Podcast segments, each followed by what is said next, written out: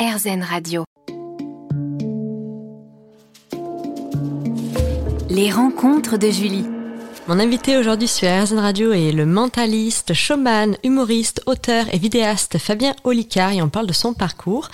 Fabien, à partir de 2011, tu présentes ton premier one-man show Mot de tête. Le public comme les médias sont enthousiasmés par ce spectacle de mentalisme atypique. Peux-tu nous en parler? Oui. Euh, alors, l'histoire, elle est un petit peu rigolote parce qu'à la base, je viens pas de la scène. Tu vois, 2011, c'est un peu tardif même pour Oui. me lancer. Et avant, je, je faisais plus des exhibitions de mentalisme ou des conférences sur le cerveau, sur la Mhm. mémoire, etc., principalement à l'étranger. Oui. Et, et en 2011, pour des raisons personnelles, je suis un peu plus souvent que d'habitude à Paris et je, Mhm.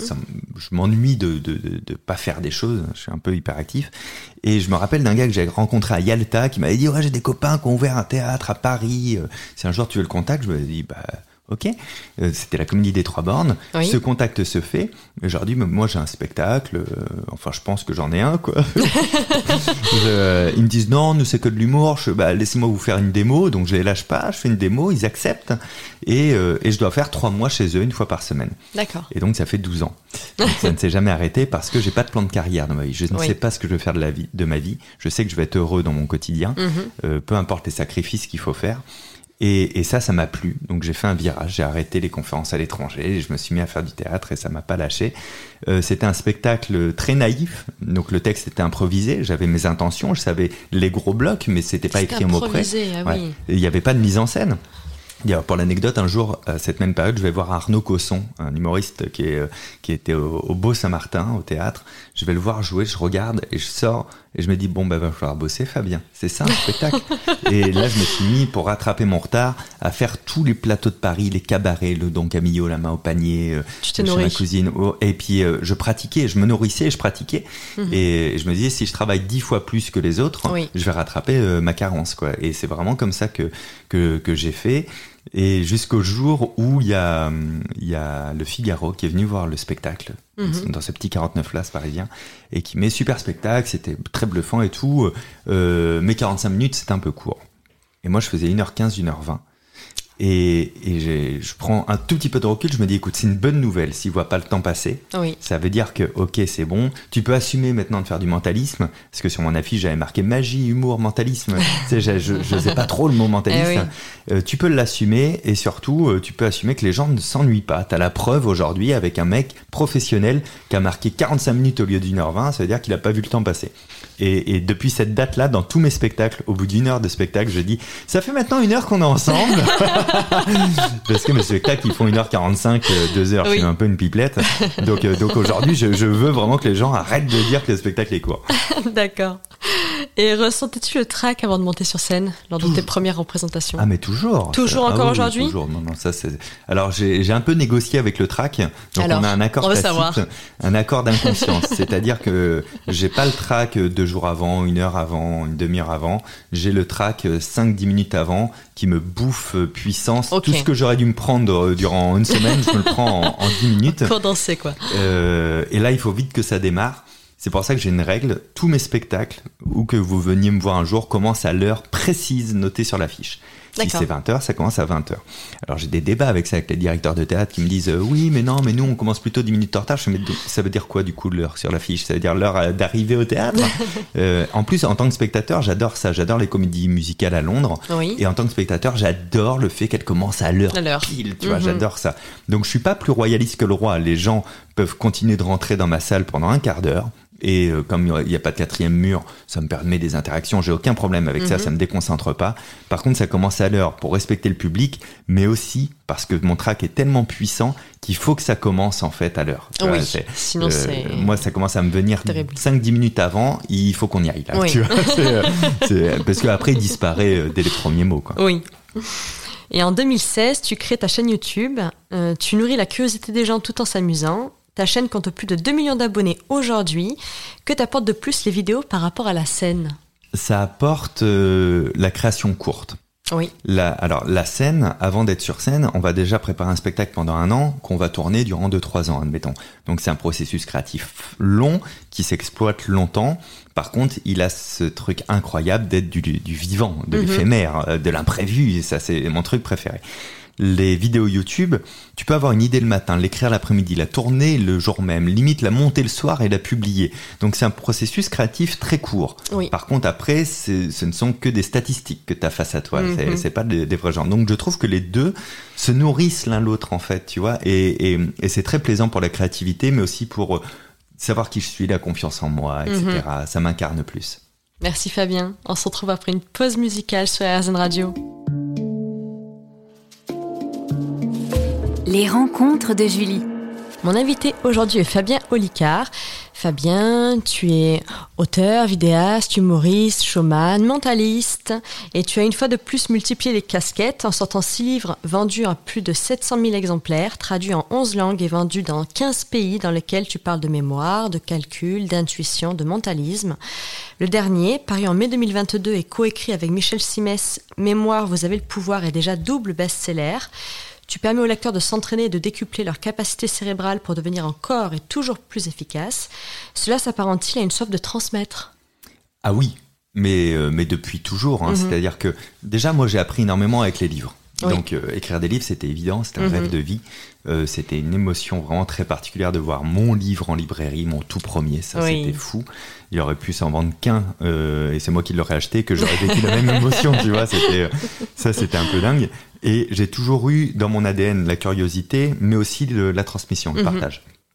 Quand j'étais petit, j'ai appris euh, via un voisin à jouer aux échecs à 5 ans. Et à la maternelle, euh, je- euh, ma mère raconte que je découpais des bouts de papier pour apprendre aux autres à jouer aux échecs. Ah Tu vois, oui. donc, en fait, dès que j'apprends un truc qui me fait faire une petite explosion dans le cerveau, Mhm. j'ai envie de voir dans tes yeux la même chose. Tu vois, il y a un truc que j'ai appris récemment, c'est tout bête. Euh, c'est pourquoi on, on dit les teenagers pour euh, pour les pour les jeunes anglais ou américains, pour Oui. les- le teenage, etc. Ben en fait, c'est à cause de la numérotation américaine ou anglaise. C'est euh, 16, 17, 18, Mm. 19. Donc en fait, tout ce qui finit par teen, c'est les années teen, les teenagers. Le jour où j'ai appris ça, je fais ah ouais. Ah oui. Et tu vois là, je te le dis, dans tes yeux, il y a un petit côté ah ouais. Complètement. En fait, je savais pas. Ben voilà, j'adore ça. J'adore générer ça chez les autres. D'accord, c'est beau. Et, et c'est, du coup, c'est ouais, c'est dans mon ADN. Je peux pas Mhm. lutter contre, tu vois. Oui. Donc je l'ai fait naturellement. J'ai écrit les livres naturellement.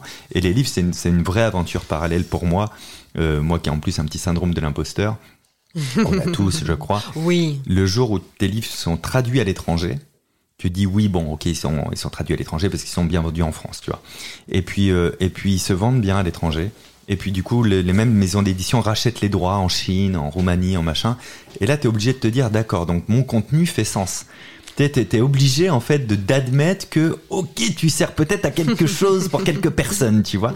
Ben, il m'a fallu ça pour me le dire. Et Oui. c'est les livres qui m'ont offert euh, le côté... euh, bah vas-y, tu sers quand même un peu à quelque chose, tu vois. Moi, j'ai toujours l'impression que les gens sont gentils et me disent oui, allez, on l'écoute, on lit ses livres, il est content, tu vois. Et, et- et là, c'était la preuve que bon bah, je veux dire, en, ouais, en Chine, euh, en Chine, mes vidéos, ils s'en foutent, mes spectacles, ils s'en Mhm. foutent, ils savent pas qui je suis, quoi. Donc Oui. si le livre n'a pas d'intérêt, ils le lisent pas. Point. Donc il y a une démonstration par l'absurde de euh, ok, tu peux continuer à faire ton travail. Et dans tes livres, tu prouves entre autres que le cerveau est extraordinaire et tu donnes des astuces de mentaliste afin de changer la vie des lecteurs. Peux-tu nous en citer une? Une astuce. Oui. euh, euh, oui, bah tiens, une- toute bête là que, dont je parle souvent en ce moment. Ennuyez-vous, c'est très bon pour le cerveau. Mhm. Euh, tous ceux qui se disent ouais mais moi j'ai pas d'idée pour ça, je suis pas créatif pour ça, euh, ou j'ai plein de problèmes que j'arrive pas à résoudre en ce moment, ennuyez-vous. Le cerveau Oui. il est associatif et comparatif, et quand vous êtes dans un état d'ennui, il commence à tester des connexions bizarres entre les Mhm. synapses qui relient les neurones, et c'est comme ça que naissent les idées. Oui. Et, et j'ai une petite flip en ce moment, tu vois, quand je me promène. Et je- Tu fais des longues balades aussi Parce que c'est Ouais, propice à bah ça. oui, c'est très très bon le sport pour Le ça, sport, oui. marcher, etc. Tu vois, moi, je, oui. je fais 40 minutes de marche par jour euh, Mhm. juste pour venir et revenir du travail. Là, aujourd'hui, je vais te donner la preuve ici, on aura la- Ah. la, vidéo. Euh, à quelle heure j'ai fait cette note-là? Euh, Je l'ai fait sur le trajet, donc ça je le sais. Euh, tac, tac, tac. À 9h35, donc je suis en train de marcher pour venir ici. Oui. J'ai eu toute une idée de concept de vidéo. Ah oui. Mais parce que j'étais en train de marcher génial. et parce Mhm. que je ne cherchais pas. Oui. Et tu vois, l'autre jour, je suis allé chez le, chez le dentiste. J'étais fasciné de voir que dès que quelqu'un rentrait, Mhm. immédiatement, il allait sur son téléphone. Et comme je suis un peu curieux, je regardais. Et tu vois que la personne ne va rien faire. Elle cherche un truc à faire sur son téléphone. Mhm. Et donc aujourd'hui, on, on- on refuse la- cette capacité de s'ennuyer, tu sais, comme si c'était très dur de se retrouver seul avec soi-même et Oui, de partir en introspection. Mm. Il, il faut casser ça, il faut, il faut reprendre l'habitude. Euh, c'est un, un bon problème de s'ennuyer. La semaine dernière, je mangeais avec Bernard Werber, qui est un copain qui Mhm. est auteur de livres. Oui. Il est revenu des toilettes, il me fait Tiens, t'es pas sur ton téléphone. C'est rare ça. J'ai ouais, mais par contre, moi je pensais à un truc là qu'on pouvait faire pour toi. Parce que voilà, donc c'est mon meilleur conseil en ce moment de mentaliste, c'est laisser votre cerveau s'ennuyer. Parce qu'il fonctionne bien dans ces moments-là. D'accord. Et le cerveau, c'est le seul organe du corps humain qui s'altère, qui s'abîme si tu t'en sers pas. Donc servez-vous de votre tête. Merci Fabien. À tout de suite sur RZN Radio. Les rencontres de Julie. Mon invité aujourd'hui est Fabien Olicard. Fabien, parlons de mémoire. Quel est le secret pour apprendre en permanence? Est-ce que tu peux nous expliquer en quoi consiste la table de rappel ainsi que le système major dont tu parles dans tes livres? Bien sûr. Alors, le, le meilleur moyen d'apprendre en permanence, c'est de bien comprendre qu'on ne sait pas grand-chose. Oui. euh, que le savoir aussi évolue. Par exemple, la science se corrige en permanence. Mhm. Tu vois, il y a des années, on disait pour la mémoire, manger du poisson, c'est plein de phosphore, c'est bon pour la mémoire. Tout est faux là-dedans. C'est-à-dire qu'il n'y a pas plus de phosphore euh, dans le poisson qu'ailleurs. Il y a même d'autres aliments qui sont Mhm. euh, mieux conseillés. Et puis on s'est rendu compte que le phosphore jouait pas un rôle, un rôle majeur dans la mémoire, tu vois. Euh, mais encore aujourd'hui, tu entends des gens dire manger du poisson, c'est bon pour, Oui. euh, pour la mémoire. Alors, les poissons gras sont très bons pour le cerveau, comme le saumon euh, Mhm. pour les, les oméga 3. Mais, mais euh, donc, toujours remettre en cause sa propre connaissance, en fait, admettre qu'on sait pas grand chose, être curieux de tout, euh, ça c'est la première base. Et puis comprendre qu'on a une très bonne mémoire. Et quand, quand on se dit, ben non, j'ai pas une bonne mémoire, tu vois, le, l'autre fois je donnais une formation, enfin une conférence, c'est un jeune qui me disait ça, et j'ai cherché jusqu'à trouver un truc qu'il savait bien, et il connaissait le nom de tous les joueurs de l'équipe de foot qui suit depuis 10 ans. Et le mec me Incroyable. dit, j'ai pas une bonne mémoire. Donc en fait, on a plusieurs mémoires, Oui. elles fonctionnent un peu différemment, et elles sont, euh, euh, on va dire, euh, stimulées par l'émotion, Mhm. l'émotion positive par exemple, et, et, et par, par des, des choses tout bêtes comme les centres d'intérêt, etc., les associations d'idées et tout. Donc notre, une très bonne mémoire qu'on a, c'est la mémoire épisodique, c'est la mémoire du souvenir. Oui. T'as pas besoin de réviser pour savoir ce que tu avais fait hier. Je sais que là, mentalement, tu dis j'ai fait quoi hier déjà, mais au fond de toi, tu le sais, tu vois. Euh, on n'a pas besoin de réviser pour ça. Donc, si on apprend par le truchement de cette mémoire, on va mieux retenir les choses. Oui. La table de rappel, par exemple, le système majeur, c'est quelque chose qui te permet de retenir des choses associées à des nombres, à des chiffres. Les Mhm. nombres et les chiffres, ils ne génèrent pas d'image, ils ne génèrent aucun souvenir dans ta tête. Ce sont des quantités. Si je te dis 18, ça te dit rien. Si je te dis pompier, ça te dit quelque chose. Mhm. Eh bien, le système majeur, ça va être un système de code qu'on apprend par cœur pour toute sa vie, euh, où on transmet, où on transforme plutôt les, les nombres et les chiffres en images. Alors ça peut servir par exemple à retenir une liste de courses. Oui. Parce que si pour moi l'image du 1 c'est un sapin, l'image du 2 c'est un signe par exemple, hein, tu vois, Mhm. un code secret que je connais mieux que mon alphabet, eh bien si je dois acheter du lait, je vais me dire tiens je vais imaginer euh, euh, une- un sapin de Noël sur lequel on renverse une bouteille de lait géante, tu vois. Oui. Et puis en deux, je dois acheter des carottes. Je vais imaginer un signe qui est en train de fumer une carotte, par Mhm. exemple, tu vois. Et bien ça, dans le magasin, je me dirais, qu'est-ce que je devais acheter en premier? Je vais revoir mon sapin Le avec sapin. le lait, tu vois. Tout va me revenir. Alors on peut s'en servir de plein de manières pour retenir un numéro, numéro de téléphone. Si je te dis que mon numéro de téléphone c'est le 06 22 44 75, tu vas pas le retenir instantanément. Mhm. Mais si tu t'étais dit, tiens, c'est euh, des flics euh, avec des pompiers, donc euh, 22 18, euh, qui sont partis de Nantes pour aller à Paris, 44 75, tu vois, Ah oui. et ben ça, tu vas le retenir, en tout cas, au moins toute la journée, assez longtemps pour pouvoir le noter sur un papier Oui. à un moment donné, tu vois. Donc c'est intéressant. Et au plus c'est absurde, plus ça marche. Et non plus c'est absurde, plus Oui. ça marche. Tu vois, moi, dans la table de rappel, mon image pour le 18, c'est pas des pompiers, c'est mon slip. Parce que 18 slip, ça marche. Bon, ben, je peux te dire que dès que je fais une image avec mon slip, elle me marque quelques jours. J'ai pas de, j'ai pas de problème à Tu l'oublier, en du coup. parles notamment dans ton dernier Dans le spectacle absolument, Ah oui. ouais, complètement.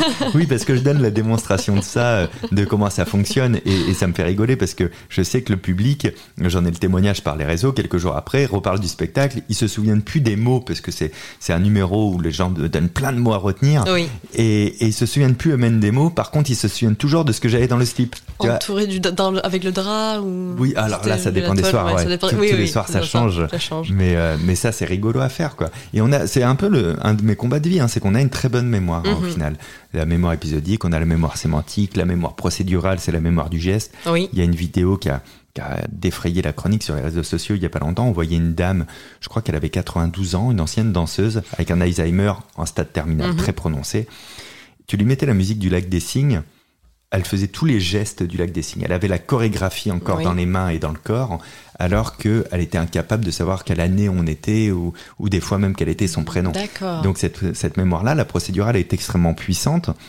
Et euh, bah, une fois que tu comprends ça, tu te dis tiens, si j'ai un texte à apprendre, Mhm. euh, une allocution à faire ou peu importe, si j'utilise la gestuelle pour le retenir, Oui. si j'utilise la gestuelle pour apprendre un poème quand je suis petit, je vais me le mettre dans le corps et je vais mieux le retenir. C'est pour ça qu'on dit le vélo s'oublie pas. Oui. Donc ouais, tout ça, ça me passionne et, et le fait de le transmettre est très important. D'accord. Eh bien, je te remercie Fabien. On se retrouve encore dans un instant sur RZN Radio.